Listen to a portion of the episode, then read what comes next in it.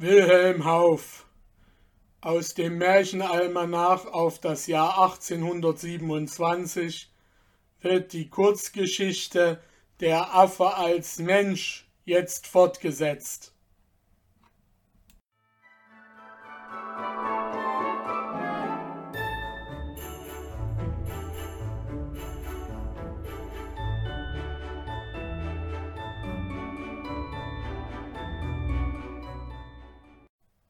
Die Leute in Grünwiesel sahen aber die Sache ganz anders an als der Franzose. Sie fanden, dass der junge Mann viele Anlage zum Gesellschaftlichen habe, und die Frauenzimmer im Städtchen freuten sich, bei dem großen Mangel an Herren, einen so flinken Tänzer für den nächsten Winter zu bekommen.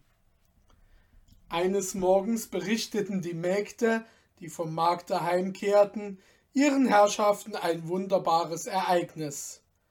Vor dem öden Hause sei ein prächtiger Glaswagen gestanden, mit schönen Pferden bespannt, ein Bedienter in reicher Livree habe den Schlag gehalten. Da sei die Türe des öden Hauses aufgegangen und zwei schön gekleidete Herren herausgetreten, wovon der eine der alte Fremde, und der andere wahrscheinlich der junge Herr gewesen, der so schwer Deutsch gelernt und so rasend tanzte. Die beiden seien in den Wagen gestiegen, der Bediente hinten aufs Brett gesprungen, und der Wagen, man stelle sich vor, sei geradezu auf Bürgermeisters Haus zugefahren. Als die Frauen solches von ihren Mägden erzählen hörten, rissen sie eilends die Küchenschürzen und die etwas unsauberen Hauben ab und versetzten sich in Staat. Es ist nichts gewisser, sagten sie zu ihrer Familie, indem alles umherrannte, um das Besuchszimmer, das zugleich zu sonstigem Gebrauch diente, aufzuräumen. Es ist nichts gewisser, als dass der Fremde jetzt seinen Neffen in die Welt einführt. Der alte Narr war zwar seit zehn Jahren nicht so artig, einen Fuß in unser Haus zu setzen, aber es sei ihm wegen des Neffen verziehen, der ein charmanter Mensch sein soll. So sprachen sie und ermahnten ihre Söhne und Töchter, recht manierlich auszusehen, wenn die Fremden kämen, sich gerade zu halten und sich auch einer besseren Aussprache zu bedienen als gewöhnlich und die klugen Frauen im Städtchen hatten nicht unrecht geraten, denn nach der Reihe fuhr der Alte mit seinem Neffen umher, sich und ihn in die Gewogenheit der Familien zu empfehlen. Man war überall ganz erfüllt von den beiden Fremden und bedauerte, nicht schon früher diese angenehme Bekanntschaft gemacht zu haben. Der alte Herr zeigte sich als einen würdigen, sehr vernünftigen Mann, der zwar bei allem, was er sagte, ein wenig lächelte, so dass man nicht gewiss war, ob es ihm ernst sei oder nicht, aber er sprach über das Wetter, über die Gegend, über das Sommervergnügen auf dem Keller am Berge, so klug und durchdacht, dass jedermann davon bezaubert war. Aber der Neffe. Er bezauberte alles. Er gewann alle Herzen für sich.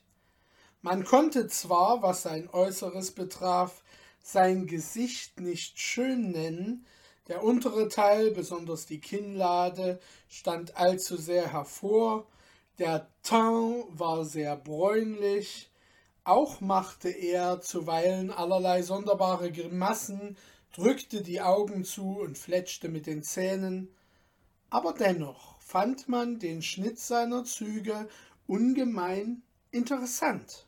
Es konnte nichts Beweglicheres, Gewandteres geben als seine Gestalt. Die Kleider hingen ihm zwar etwas sonderbar am Leib, aber es stand ihm alles trefflich. Er fuhr mit großer Lebendigkeit im Zimmer umher, warf sich hier in einen Sofa, dort in einen Lehnstuhl, und streckte die Beine von sich. Aber was man bei einem anderen jungen Mann höchst gemein und unschicklich gefunden hätte, galt bei dem Neffen für Genialität. Er ist ein Engländer, sagte man. So sind sie alle. Ein Engländer kann sich aufs Kanapee legen und einschlafen, während zehn Damen keinen Platz haben und umherstehen müssen. Einem Engländer kann man so etwas nicht übel nehmen. Gegen den alten Herrn, seinen Oheim, war er sehr fügsam, denn wenn er anfing, im Zimmer umherzuhüpfen oder, wie er gerne tat, die Füße auf den Sessel hinaufzuziehen, so reichte ein ernsthafter Blick hin, ihn zur Ordnung zu bringen. Und wie konnte man ihm so etwas übel nehmen, als vollends der Onkel in jedem Hause zu der Dame sagte Mein Neffe ist noch ein wenig roh und ungebildet, aber ich verspreche mir viel von der Gesellschaft die wird ihn gehörig formen und bilden, und ich empfehle ihn namentlich Ihnen aufs angelegenste. So war der Neffe also in die Welt eingeführt, und ganz Grünwiesel sprach an diesem und den folgenden Tagen von nichts anderem als von diesem Ereignis. Der alte Herr blieb aber hierbei nicht stehen, er schien seine Denk- und Lebensart gänzlich geändert zu haben. Nachmittags ging er mit dem Neffen hinaus in den Felsenkeller am Berge, wo die vornehmeren Herren von Grünwiesel Bier tranken und sich am Kugelschieben ergötzten. Der Neffe zeigte sich dort als einen flinken Meister im Spiel, denn er warf nie unter fünf oder sechs, Hie und da schien zwar ein sonderbarer Geist über ihn zu kommen, es konnte ihm einfallen, dass er pfeilschnell mit der Kugel hinaus und unter die Kegel hineinfuhr und dort allerhand tollen Rumor anrichtete, oder wenn er den Kranz oder den König geworfen, stand er plötzlich auf seinem schön frisierten Haar und streckte die Beine in die Höhe, oder wenn ein Wagen vorbeifuhr, saß er, ehe man sich dessen versah, oben auf dem Kutschenhimmel und machte Grimassen herab, fuhr ein Stückchen weit mit und kam dann wieder zur Gesellschaft gesprungen. Der alte Herr pflegte dann bei solchen Szenen den Bürgermeister und die anderen Männer sehr um Entschuldigung zu bitten wegen der Ungezogenheit seines Neffen. Sie aber lachten, schrieben es seiner Jugend zu, behaupteten, in diesem Alter selbst so leichtfüßig gewesen zu sein und liebten den jungen Springensfeld, wie sie ihn nannten, ungemein. Es gab aber auch Zeiten, wo sie sich nicht wenig über ihn ärgerten und dennoch nichts zu sagen wagten, weil der junge Engländer allgemein als ein Muster von Bildung und Verstand galt. Der alte Herr pflegte nämlich mit seinem Neffen auch abends in den Goldenen Hirsch, das Wirtshaus des Städtchens, zu kommen. Obgleich der Neffe noch ein ganz junger Mensch war, tat er doch schon ganz wie ein Alter, setzte sich hinter sein Glas, tat eine ungeheure Brille auf, zog eine gewaltige Pfeife heraus, zündete sie an und dampfte unter allen am ärgsten.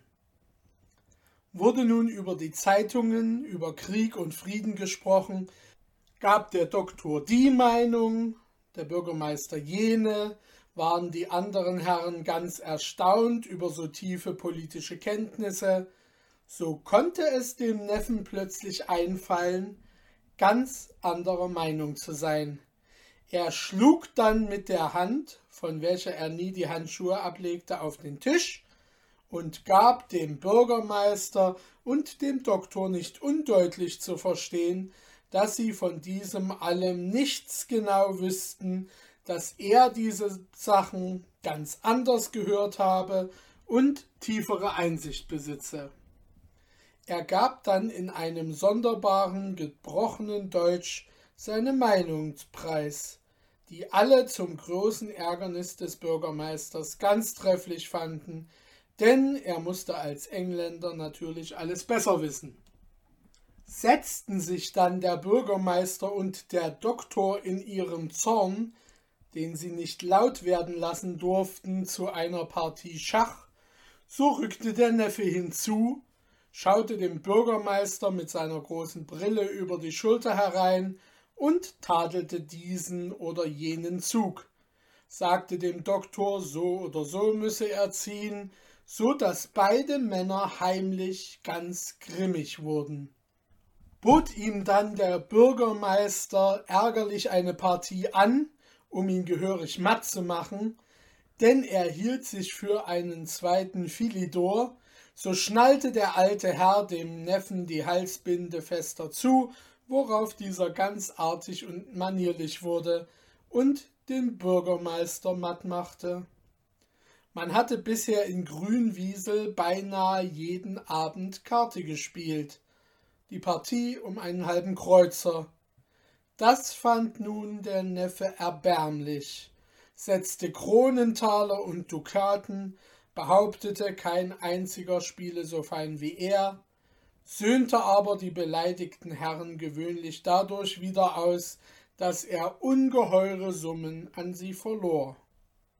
Sie machten sich auch gar kein Gewissen daraus, ihm recht viel Geld abzunehmen, denn er ist ja ein Engländer, also von Hause aus reich, sagten sie, und schoben die Dukaten in die Tasche.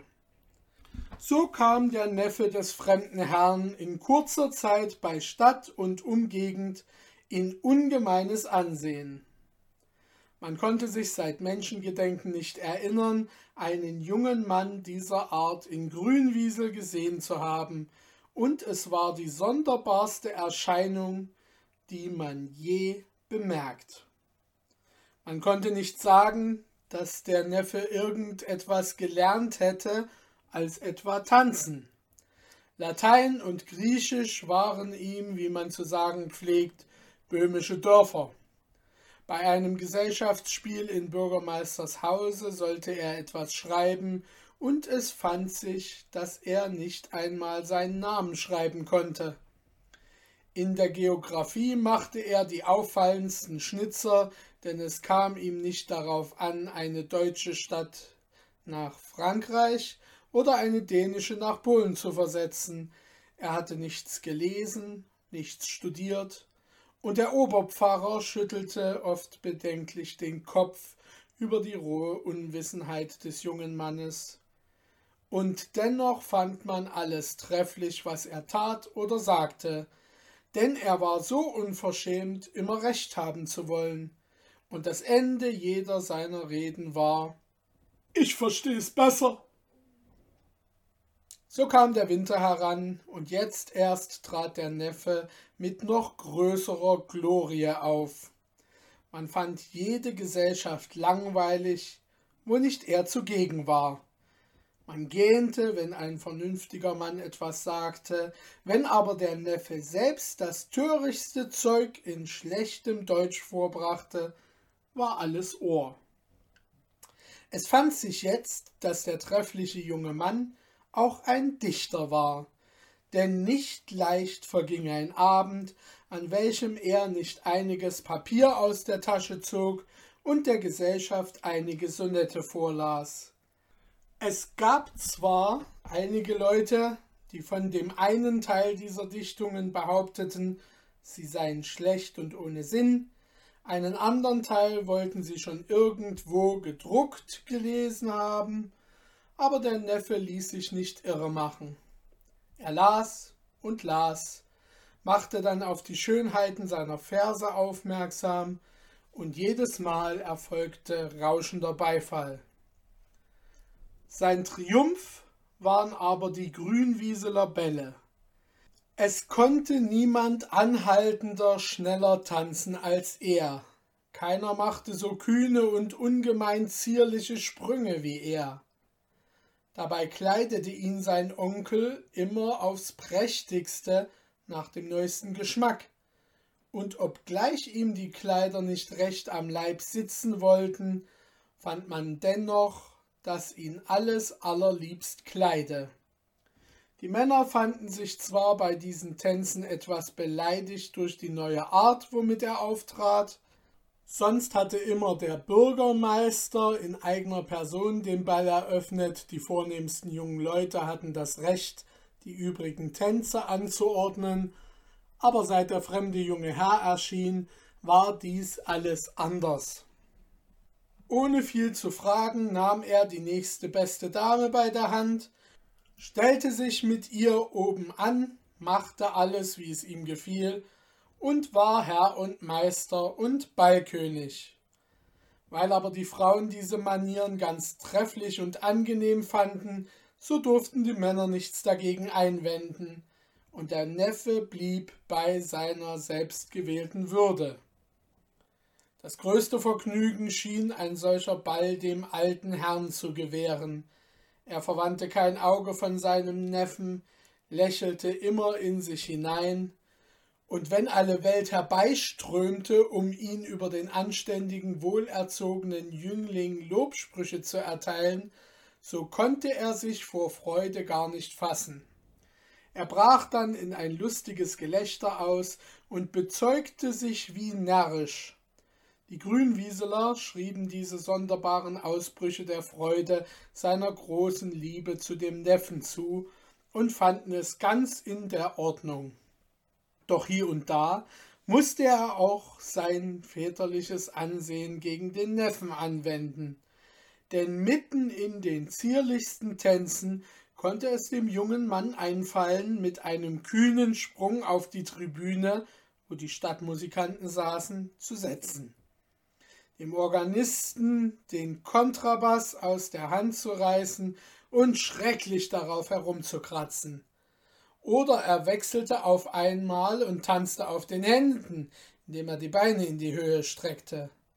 Dann pflegte ihn der Onkel auf die Seite zu nehmen, machte ihm dort ernstliche Vorwürfe und zog ihm die Halsbinde fester an, dass er wieder ganz gesittet wurde.